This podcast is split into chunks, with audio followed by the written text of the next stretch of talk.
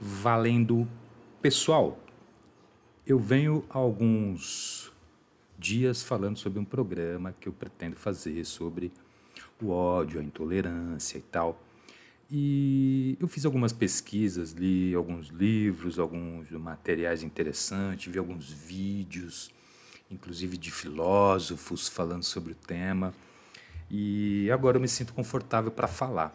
Vai ser assim um apanhadão geral, mas no final acredito que a gente vai conseguir uh, boas informações sobre tudo isso que diz respeito ao ódio, certo?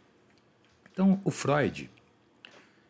Bom, antes do Freud, eu sou o Getro. Esse programa ele tem um nome, chama Divã de Hoje mas pode mudar ou pode ficar também, não tem problema nenhum. Isso, nesse momento, pouco importa. O que mais importa aqui é o conteúdo que é trazido para tentar, de alguma maneira, colocar luz sobre a nossa vida na Terra, para que a gente possa fazer coisas melhores a cada dia e aproveitar melhor a nossa existência. Não é verdade? Se não for para isso, não tem o menor sentido ficar aqui fazendo programa. O nome o que importa nesse momento, o que, o que vale agora é como que esse cara que está aí falando pode me ajudar a viver melhor, a pensar melhor a minha própria vida, não é verdade? Então, o Freud, ele dizia o seguinte, cara, quanto maior a agressividade reprimida em você, maior vai ser a rigidez da sua consciência moral, do, do seu supereu. Então, ele sempre vai ser mais rigoroso com você. Aquela vozinha interna que fala: você não é capaz, isso não é para você. E assim por diante, né?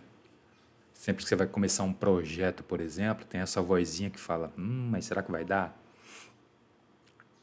E aí o eu ideal que está relacionado a esse narcisismo da fase adulta,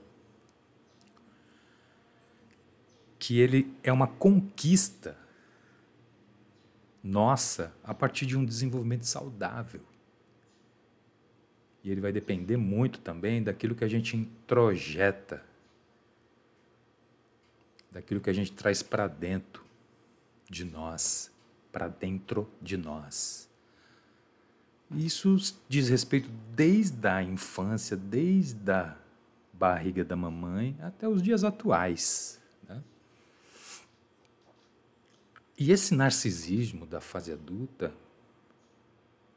ele vai te permitir ter uma relação com mais tolerância, a respeito aos diferentes, às diversidades que existem na Terra, e assim por diante. E a psicanálise, ela é uma ferramenta da qual permite que essa passagem do narcisismo da criança, do bebezinho chorão, se transforme nesse narcisismo amadurecido da maturidade, nesse eu ideal. O Freud fala alguma coisa sobre a agressividade e a sexualidade masculina, né? Abre aspas. A sexualidade masculina da maioria dos varões exibe uma mescla de agressão, de inclinação a subjugar cuja importância biológica talvez resida na necessidade de vencer a resistência do objeto sexual. Quem quiser mais informações, esse texto está no Três Ensaios sobre a Teoria da Sexualidade do Freud. E aí eu comecei esse estudo ah, pensando num título que seria Precisamos Falar sobre o Ódio, pensando naquele filme Uh, precisamos falar sobre Kevin. Eu vou falar sobre esse filme aqui. E de onde vem e para onde vai tanto ódio? Nesse material, ou nesses materiais que eu acabei pesquisando, se falava em melancolia, supereu, a consciência moral, pulsão de morte, esse narcisismo da infância que não suporta o não, a neurose obsessiva e os seus desdobramentos, e aí, quem tiver um pouco mais de, de curiosidade, pode ver alguns, alguns programas que eu fiz sobre isso. Eu tenho até um TCC da minha pós-graduação em psicanálise que eu fiz sobre esse tema. E aí também esses textos que eu pesquisei vão falar sobre paranoia, fantasia, distorção da realidade, a realidade virtual, ou a fantasia virtual, na verdade, né? E os textos que englobam tudo isso, está lá, textos do Freud, Totem e Tabu, Reflexões para o Tempo de Guerra e Paz, Psicologia das Massas e Análise do Eu, Moisés e o Monoteísmo. Os livros onde você vai encontrar isso são três ensaios sobre a teoria da sexualidade, Introdução ao Narcisismo, os instintos e suas vicissitudes e além do princípio do prazer, entre outros. Tem um livro do professor professor Cláudio de Oliveira Filho, que eu também pesquisei, Pelos Caminhos do Ódio, da Pulsão ao Narcisismo. Aí, sabe, tem um, tem um pessoal, cara, eu, eu, assim, eu respeito isso, mas se uma pessoa escreve, cara, um livro, eu acho que ele escreve o livro não é só para vender, né? Acho que é um livro onde uma pessoa compra e às vezes dá para uma outra, né, para a pessoa poder ter acesso àquela determinada informação. Quando eu escrever o meu livro, se um dia eu fizer isso, eu vou colocar na, na capa ou na contracapa, que é livre, é livre a divulgação, a reprodução, saca? Essa coisa toda. Porque quem escreve, escreve para, né, cara, para. Ah, há controvérsias, mas esse é o meu pensamento, né? Quem tem controvérsia, lide melhor com a sua controvérsia em relação a isso. O meu pensamento é esse. Deixa eu ver aqui, eu acho que acabei pulando, né? Então falei dos livros, dos textos do Freud, né? E aí nesse livro que eu li, que eu não cito a editora, porque eles falaram que para qualquer coisa que falar sobre o livro vai ter que citar eles, eu não vou citar. Eu cito o autor, o professor Cláudio. E o tema do livro aí você procura Pelos Caminhos do Ódio, da Pulsão ao Narcisismo, professor Cláudio de Oliveira Filho. E aí, cara, é, nesse livro dele, né, um outro pensador, uh, psicanalista, vai dizer o seguinte: mas a agressividade não é inerentemente destrutiva em si mesma. Afinal, é possível defender a própria vida ou a vida de entes queridos, e nesse caso a agressividade está a serviço da vida, não da morte. E ele tem razão. Né? Uma vez eu perguntei para uma pessoa: você teria coragem de matar? Nossa, mas aí é muita manifestação do ódio, da raiva, da ira, da tudo, tudo.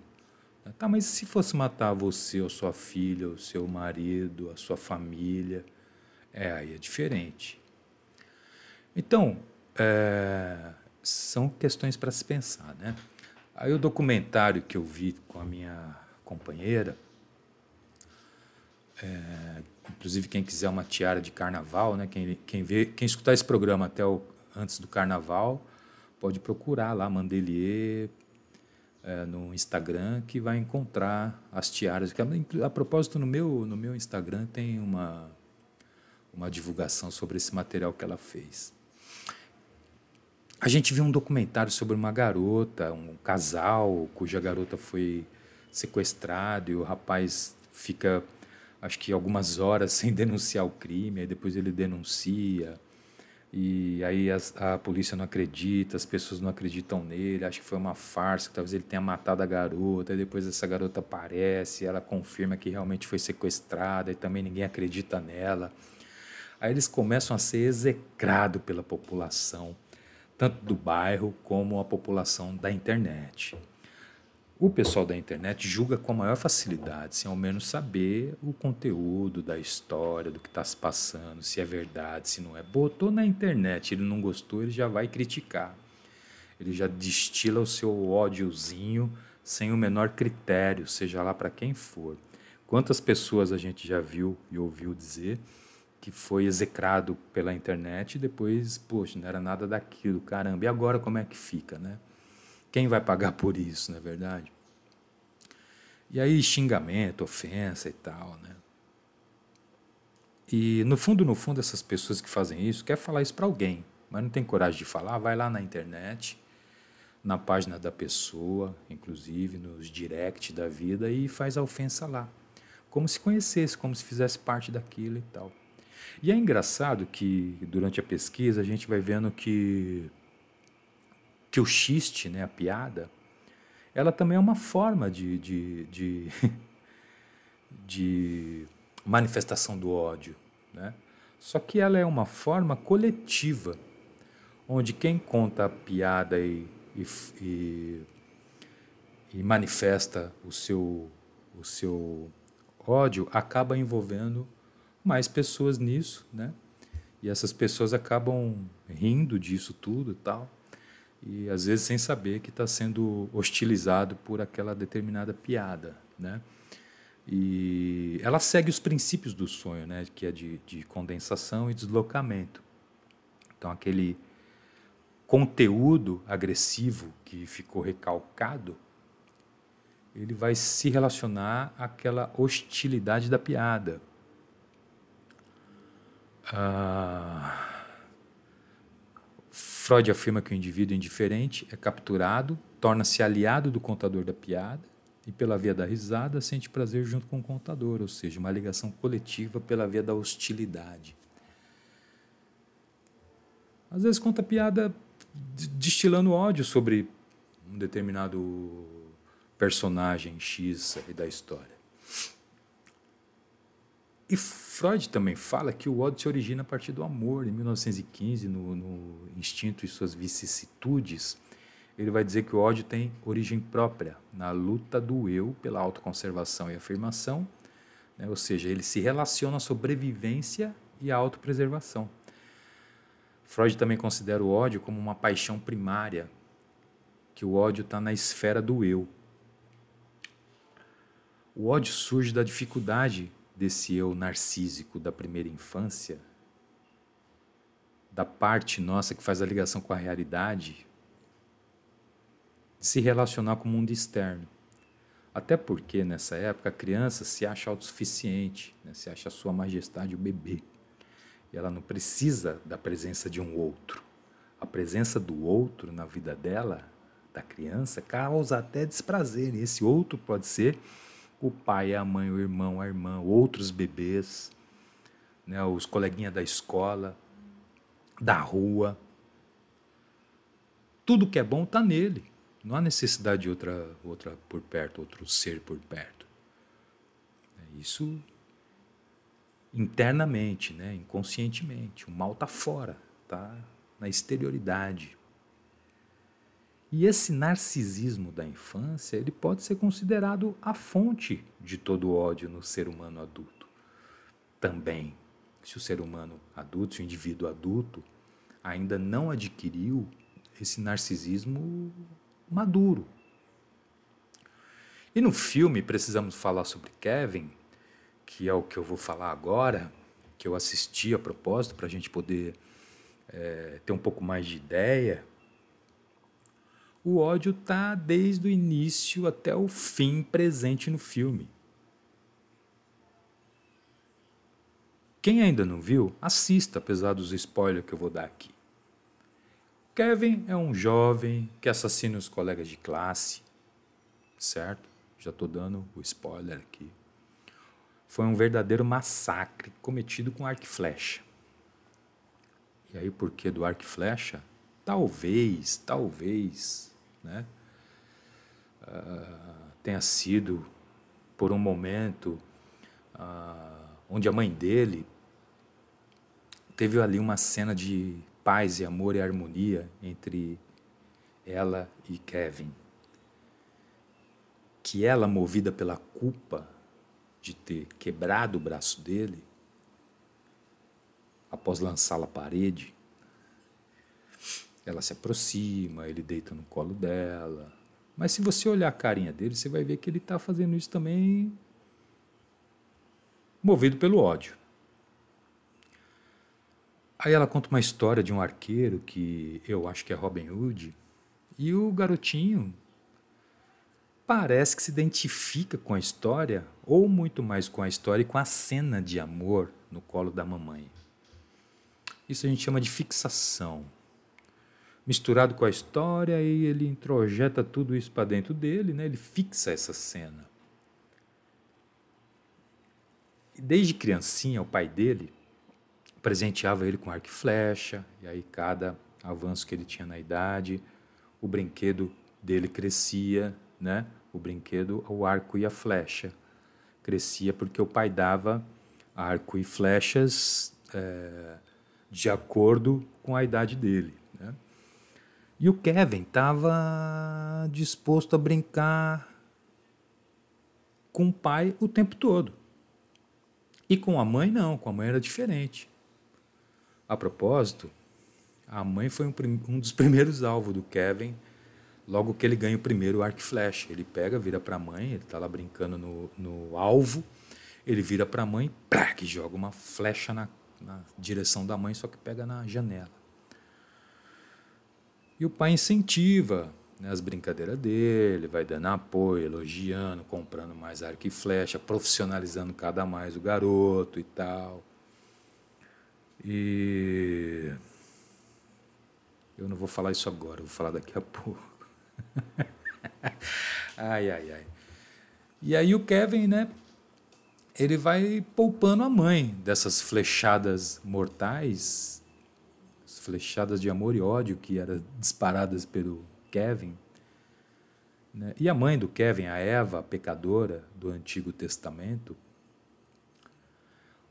eu falei que o Kevin poupou a mãe e antes eu havia falado que ele não poupou. A primeira flechada dele quando criança foi na mãe. Aí eu pulei uma parte onde é o seguinte: ele mata o pai e a mãe com as flechas e ele poupa a mãe dele. Por isso que eu falei isso. Eu falei que não ia falar, mas falei. Por acaso, não sei se é por acaso, ela chama Eva, né, que é a mesma pecadora do Antigo Testamento que foi é, enganada pela serpente e comeu do fruto proibido ela não estava muito feliz com essa ideia de ser mãe. Ela não queria. Ela não queria, definitivamente. Ela queria aproveitar mais a vida, queria viajar para a França e tal. A gravidez foi rejeitada por ela. Ela não tinha interesse, não tinha amor, não tinha desejo. E isso acabou gerando nela, ou, ou desencadeou uma depressão nela. Né? Antes do parto, durante o parto e pós o parto e durante o, a educação do garotinho Kevin, né? Tanto que na hora do parto ela dificulta a, a saída do Kevin. Os médicos insistem, pedem para ela, tá, não, não resista, libera essa criança e tal, né? E essa mãe sofre após esse parto. Se deprime, ela se exclui dos cuidados com o bebê, ela sofre com o choro da criança. Tem uma cena onde ela abafa o choro do Kevin, levando ele de carrinho carrinho de bebê, até uma construção onde tinha uma britadeira que fazia um barulho maior do que o choro dele. E mesmo assim ele continuava chorando. E ela se sente aliviada pelo som da britadeira, maior do que a, o choro da criança. O choro do nenê pode durar uma noite, mas a alegria vem pela manhã. Imagine se acalmar com o som de uma britadeira. Né? Essa mulher estava precisando de ajuda. Não é que ela não tinha jeito para cuidar dessa criança, ela não estava naquilo. Ninguém respeitou isso, talvez nem ela. E é impressionante como não, não, nesses filmes não há presença de psicólogo, não tem um serviço social que possa garantir um atendimento, não tem um psicanalista, tudo é pago, aí as pessoas não têm condições de ir porque são é, esses serviços são caros em outros países. O Brasil o pessoal chora de barriga cheia, mas aqui tem tudo, né? Você tem uh, tratamento de graça, remédio de graça para várias enfermidades, para várias comorbidades e assim por diante. E ainda tem gente que vai e reclama. Vai pagar um exame de sangue, vai pagar uma tomografia computadorizada do tórax, vai pagar algum procedimento que você tem de graça no SUS, chora de barriga cheia, certo? Isso é só um desabafo. Já que estamos falando de ódio, né? não custa nada destilar o veneninho. E aí, imagina né, essa coisa da britadeira e tal, a mulher abafar o som da criança acalmar com a britadeira, pô, que é muito mais forte do que o choro da criança, que ela poderia, até com um pouco mais de tolerância, de sei lá o quê, tentar reduzir essa, essa situação, né? mas ela não estava envolvida nisso. Ela estava perdida, ela não, tinha, ela não tinha como fazer isso. Não sei se era disposição, né? Eu escrevi isso aqui, não tinha jeito, disposição, não era nem isso. Ela estava tava péssima, ela estava talvez pior do que tudo que a gente pudesse imaginar, precisando muito mais de ajuda do que o Kevin que estava chorando, que também precisava de ajuda, é, é óbvio. E o pai não respeitou essa decisão. Em nenhum momento o pai olhava para isso. É quase que mais do mesmo, né? A mãe falava, não acorda o bebê, porque eu acabei de botar ele para dormir, que ele chora pra cacete quando você não tá aqui, aí o cara vai lá e pega a criança. Aí ele não chora com o pai. Né? Que engraçado isso, né? Que coisa maluca. O pai vem, pega ele no colinho, ele não, não chora, mas quando a mãe pega, ele chora o tempo todo. É óbvio que isso é uma linguagem, é óbvio que isso é uma fala, é óbvio que isso é um pedido de ajuda, é óbvio que isso é mamãe me abraça, me beija. Me abraça, me beija, chama de meu amor, abraça, me beija. E esse cara acorda a criança, cara, né? E aí ele culpa a Eva, a mãe do Kevin, e a esposa dele, por não fazer o mesmo. Por isso que a criança é assim com você. Ela tentava, de alguma maneira, né, se esforçar para brincar com a criança e tal. Ela sentava na sala, jogava bolinha para ele, ele não jogava. Ela tentava falar com ele, ele não falava. Fala, mamãe. Nhé, nhé, nhé, nhé. Nada de mamãe, cara. tinha, uma, tinha alguma parada ali por trás, né? uma raiva, um ódio, uma vingança.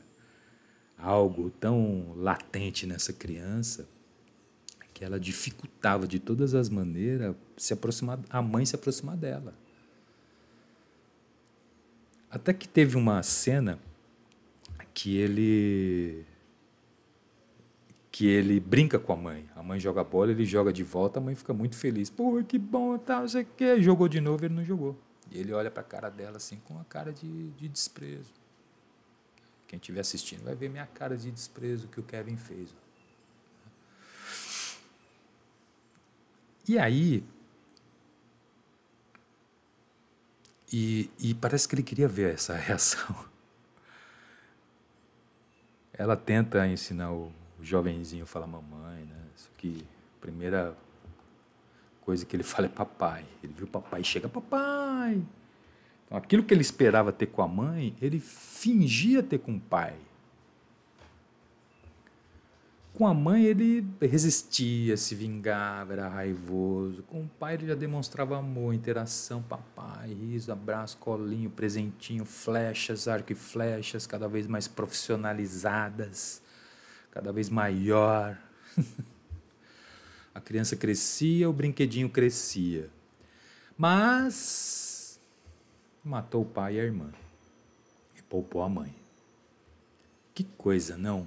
Parece que aquilo que eu não sei se gerava raiva nele, mas ele esperava alguma coisa dessa mãe. Ele poupou a mãe até o último momento. E o pai, que ele tinha toda essa facilidade, que era. Parecia um cachorrinho, né? Que você briga com o cachorro. É, em cinco minutos ele está deitado no seu colo. O pai parecia isso. Ele matou o pai. Aí eles mudam de casa num, num determinado momento. A Eva tenta criar ali para ela um espaço onde ela possa ter uh, o cantinho dela para desenrolar as coisas do trabalho dela. Ela trabalha com turismo e tal. O Kevin vai lá e mete tinta vermelha em tudo. A tinta vermelha está desde o início com a tomatina, né? aquela brincadeira do tomate que existe aí e tal. E depois tem a cena do, da casa dela toda é, manchada de vermelho, o carro dela jogaram tinta vermelha por conta do que o garoto fez né, na escola. E aí, a mãe quebra esse brinquedinho dele, que ele pegou, era uma arminha de, de plástico, que ele meteu tinta dentro que a gente coloca água, né? Quando eu era criança, eu nem tinha essas brincadeiras, essas arminhas, nem gostava. Nunca gostei desse tipo de brincadeira com arma. A gente brincou, eu lembro quando era criança, com uma tampa de panela, que era o carro. Então a gente saía correndo, dirigindo a tampa de panela. Assim. Eu e meus amigos, eles que me ensinaram. O Tiba, o Sérgio, o Luizinho, eles que me ensinaram essa brincadeira, que são meus amigos até hoje, há mais de 50 anos. Há mais de 50 anos. E aí ela quebra, né? Brinquedinho, aí o pai sempre dando aquela amenizada, reduzindo o impacto. Não, imagina, tem que ter calma com ele, pô, que isso, é uma criança, como é que você tal. Tá? E a Eva queria ter a vida dela, cara. Ela não queria ter o filho. Esse cara inventou de ter o filho. Quebrou toda a sequência de uma vida que ela desejava. Imagine como uma pessoa se sente quando ela deseja uma coisa e ela é impedida, impedida de fazer aquilo que ela deseja. Não, você não vai fazer isso. Você está impedida de fazer isso.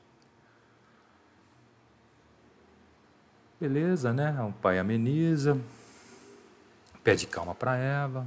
A Eva queria ter a vida dela. Ela não queria ser mãe naquele momento. Não era a escolha que ela desejava. E ela chega a falar isso para o Kevin. Kevinho, quanto no momento da, que ele estava detido, estava preso por conta do, das mortes dele na escola. E aí, depois que ele faz essa limpa na escola, que ele mata geral, né? A mãe passa a ser hostilizada no trabalho, na comunidade onde morava. Os garotos da vizinhança aterrorizavam, aterrorizaram ela na noite do Halloween. Já falei que a casa foi pichada de vermelho, o carro também. Então você imagina a situação da pequena Eva. Eva, o nosso amor na última astronave. Hoje eu estou musical e olha que a gente está falando de ódio, né? Às vezes isso está contido nas músicas. Falar sobre isso mexe com a gente, porque tem muito, muitas das coisas que estão aí que a gente já passou e já viu, né? Então é legal ouvir tudo isso. A culpa, o medo, a decepção dela, né? No começo ela fugia do filho, agora o filho nem dá atenção para ela quando ela vai visitar ele. Ela foge das pessoas da comunidade. A intolerância, o ódio, a crueldade, né? Fica o tempo todo transitando nesse filme, né? Na relação dela com o filho, do filho com ela na, na intolerância barra tolerância do pai em relação a tudo isso. Né? Tolerância demais também pode ser um problema, né? Um problema a ser melhor elaborado. Ninguém é bom o tempo todo, não é verdade? E aí Kevin já era uma criança crescida e tal, e não precisava mais usar fralda, né? mas usava, mas usava.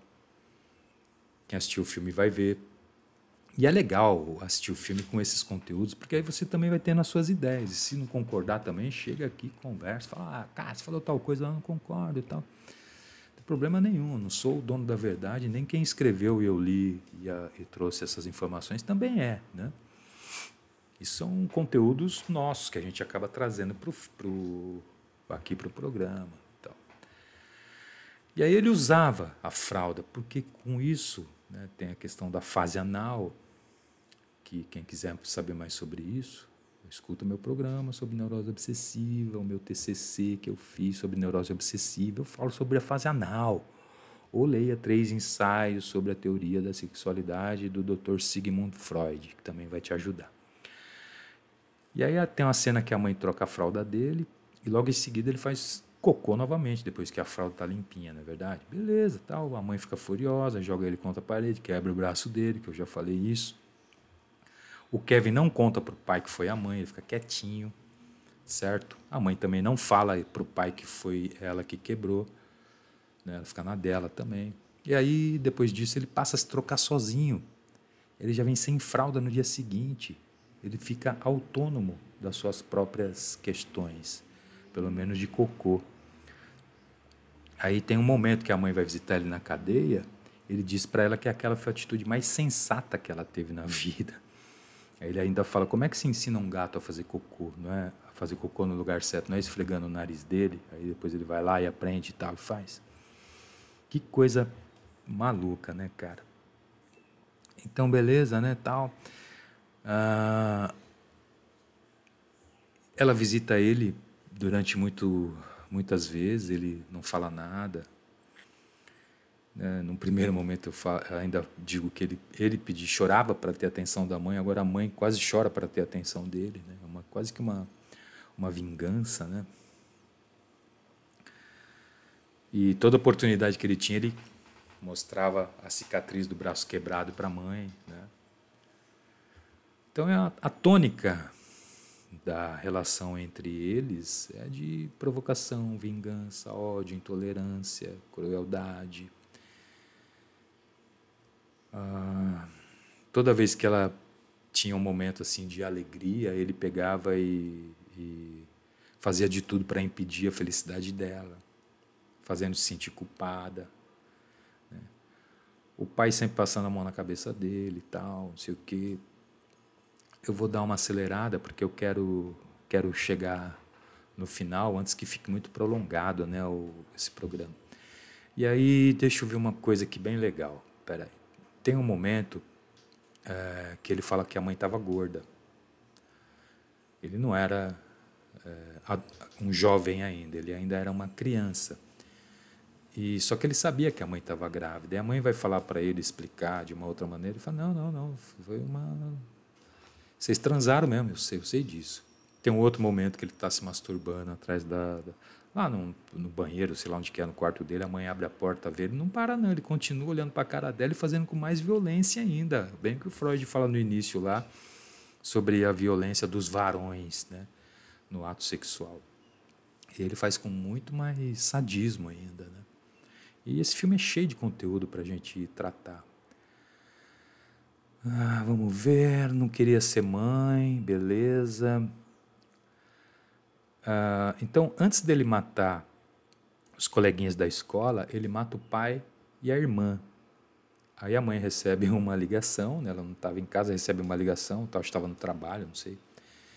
E vai para a escola achando que ele era uma das vítimas, né? Só que chega lá não era não, cara. Ele era o, o matador. A hora que ela, que ela vê uma, uma, um cadeado que ele havia comprado em grande quantidade que chegou em casa e tal, eles até questionaram, mas para que, que é isso? Tal, não sei o que, ah, vou revender na escola por um preço bom, vou ganhar um dinheiro. Era nada. Era para trancar as portas da escola e matar todo mundo a flechada. Né? E ele sai da escola, se entrega tal como se estivesse né, recebendo o Oscar de melhor aluno do ano.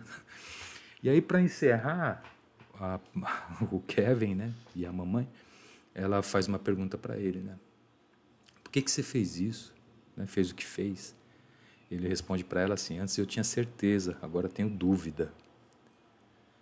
E aí ela fala para ele assim também, né, num, num outro momento, né, ah, que ele não parece tão feliz. E ele responde para ela: Em algum momento eu havia sido.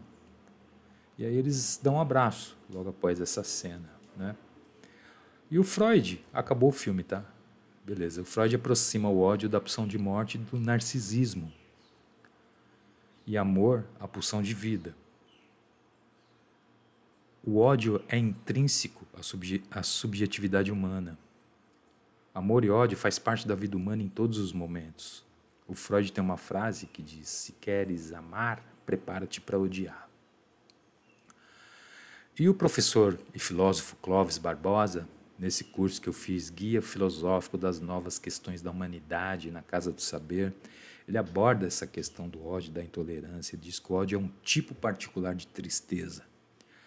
Às vezes a gente fica procurando em livros, caramba, todo tal, e, eh, inclusive nesse livro que eu li, né, alguma coisa que seja mais direta, né, mais aguda sobre isso, mas fica uma discussão do que o Freud falou, do que o outro teórico, da outra teórica, aí não sei o que lá, mas a psicanalista tal trata o ódio de tal forma, é do seio bom, é o seio mal, é não sei quem, é, que até confunde, cara. Se um leigo lê um treco desse, você não vai entender nada, não é verdade? E aí vem um filósofo e fala aqui que é um tipo particular de tristeza. Pronto, para mim está suficiente para nós, não é verdade?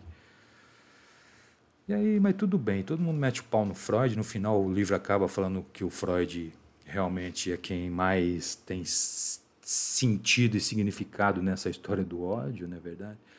E se não fosse ele, não haveria psicanálise, que foi ele que criou. Não adianta vir depois bater no peito e dizer que o Freud é isso, está ultrapassado e tal, porque não está, não é verdade? Se ele tivesse, se ele tivesse, se a, se a teoria dele fosse ultrapassada, eu não estaria aqui agora para falar de uma coisa tão atual, né? Então vamos lá. Então, beleza, que eu estou destilando meu veneno contra esses caras. E aí eu chega de ódio. e aí o professor fala o seguinte: conhece-te a ti mesmo. Né? Ama o teu próximo como a ti mesmo, por exemplo. Né? O Freud usa isso num, num, texto dele. São máximas que cutucam no, no íntimo cada um de nós. Cutuca a fundo cada um de nós. Né? Como amar o próximo? Que conversa é essa? Na verdade, como conhece-te a ti mesmo? Como que eu não me conheço? Eu me conheço. Eu sou careca, uso óculos, com a barbinha aqui cortada recentemente. Como assim me conhece? Eu me conheço. Mas eu sou só isso? Não, não sou só isso. Eu sou mais que isso. Eu sou o que eu penso, eu sou o que eu falo, eu sou o que eu deixo de falar, eu sou o que eu como, eu sou o que eu bebo, eu sou o que eu respiro, eu sou o que eu cultivo de bom para minha vida, eu sou o que eu leio, eu sou o que eu escuto, eu sou o que eu muita coisa a minha subjetividade humana, a minha alma, a minha consciência, a minha inconsciência, o meu inconsciente, né? Todas as minhas fantasias, todas as minhas loucuras, todas as minhas sanidade, todas as minhas insanidades, todo o meu ódio, todo o meu amor, esse sou eu, não é verdade? Então, para conhecer isso, sozinho talvez seja difícil com um coach ou um mentor, eu não sei, eu respeito os coleguinhas de trabalho aí e tal, mas eu também acho difícil, porque o que serviu para ele não vai servir para você. Conhecer a si próprio tem que partir de você mesmo. Um bom profissional pode te ajudar, um bom psicólogo pode te ajudar, um bom psicanalista pode te ajudar. Desde que ele não seja careta. Tem muito psicanalista careta, pagando regra, né, e dizendo o que é certo, o que é errado e julgando comportamentos. Se você vai no psicanalista assim, repense o seu dinheiro que está sendo gasto num lugar onde você não vai ver futuro. Então, tolerância nos dias atuais é quase que um artigo de luxo, né? Parece que a gente vive numa sociedade de crianças, de narcisistas da primeira infância, onde se acha, não é verdade? que só aceita o que é bom para eles, para elas. Segundo o professor Clóvis, filósofo, tem modalidades de ódio. Né? Eu sempre dando tapinha no microfone e às vezes ele desliga, por isso que eu olho. O ódio contra uma pessoa, o ódio contra um coletivo. Né? Uma pessoa que ataca o meu coletivo, eu vou, junto com o meu coletivo, tentar atacá-lo às vezes o coletivo ataca outro coletivo, isso a gente vê nos partidos políticos, né? eleição Lula versus Inominável foi assim. Nas redes sociais hoje o ódio é alimentado 24 horas por dia, segundo o professor Clóvis, e a gente não precisa nem do professor Clóvis para ver isso, acontece mesmo. E a culpa é das redes sociais? Óbvio que não, né? É de quem fica ali alimentando isso, escalando o ódio, como diz o professor Mário da, da psicanálise descolada. Né? Ele até sugeriu uma vez um filme argentino muito legal, cara, onde a pessoa escalava o ódio. Na medida que você escala o ódio, certeza que vai dar caca no final, certo?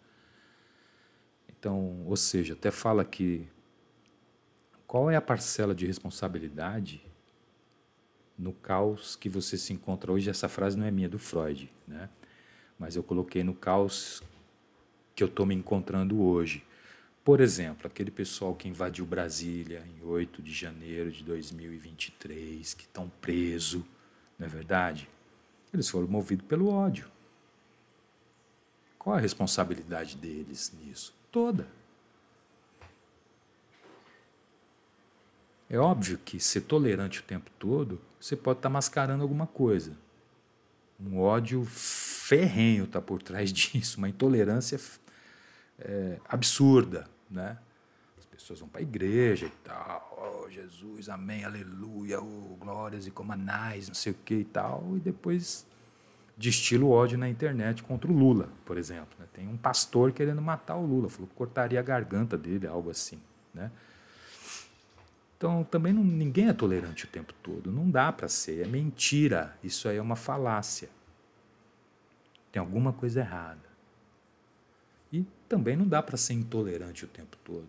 Tem alguma coisa errada nisso. Está faltando amor, né? E o professor foi muito sábio quando ele diz que só podemos ser intolerantes com o que é intolerável mesmo. E qual é o remédio contra tudo isso? É saber que nós temos uma parcela de ódio que circula dentro de nós o tempo todo, sabemos que temos parcela de amor, sabemos que temos que ter assim um determinado é, conhecimento disso para que a gente possa viver melhor, para que a gente possa deixar de alimentar o ódio e não só alimentar o amor, mas também saber que o ódio está presente, que ele tem a sua importância na nossa vida, para que a gente possa perceber que algo está errado, que algo está uh, ah, fazendo com que a gente sinta isso. Lembra que o professor falou uh, a tristeza é uma parada do ódio, lá, não lembro mais exatamente o que é. Ah, ele diz que o ódio é um tipo particular de tristeza, está aqui na tela, que bom. O ódio é um tipo particular de tristeza, certo? Então, pô, a tristeza, a gente tá borocochô, não sabe né, exatamente o que, aconteceu. Você pergunta, ah, pô, não sei, eu tô triste, cara, hoje não sei o que, que foi e tal, tô assim, acordei assim. Tô assim é um dia inteiro. Beleza, ok, né? O ódio você sabe. Então, isso é uma forma de se conhecer, de conhecer a ti mesmo. Para que você evite isso, para que você minimize isso, para que você talvez lide melhor com essa situação. Para que você talvez traga tolerância onde você é intolerante demais. Não é verdade? Talvez o ódio está sendo gerado, causado, onde você também é tolerante demais, não só intolerante demais. Então, você pode estar tá sendo vítima do seu próprio ódio porque você está tolerando coisas das quais você não deveria. Não é verdade? Não é só a intolerância que vai, causar isso. A intolerância vai causar o ódio, mas é um ódio mais agressivo, mais destrutivo. Então, é tudo questões para que a gente possa pensar, para que a gente saiba lidar melhor com os nossos sintomas, com as nossas reações, com coisas que a criança que ficou cheia de furo, falha e vazio e carência e uma série de coisas, possa fazer com que esse adulto de hoje lide melhor com essa situação. É para isso que existe a psicanálise para fazer com que você compreenda melhor o seu estado atual, para que você possa, né, a, partir do, a partir da tua história, do teu histórico, né, ser um ser humano melhor para você.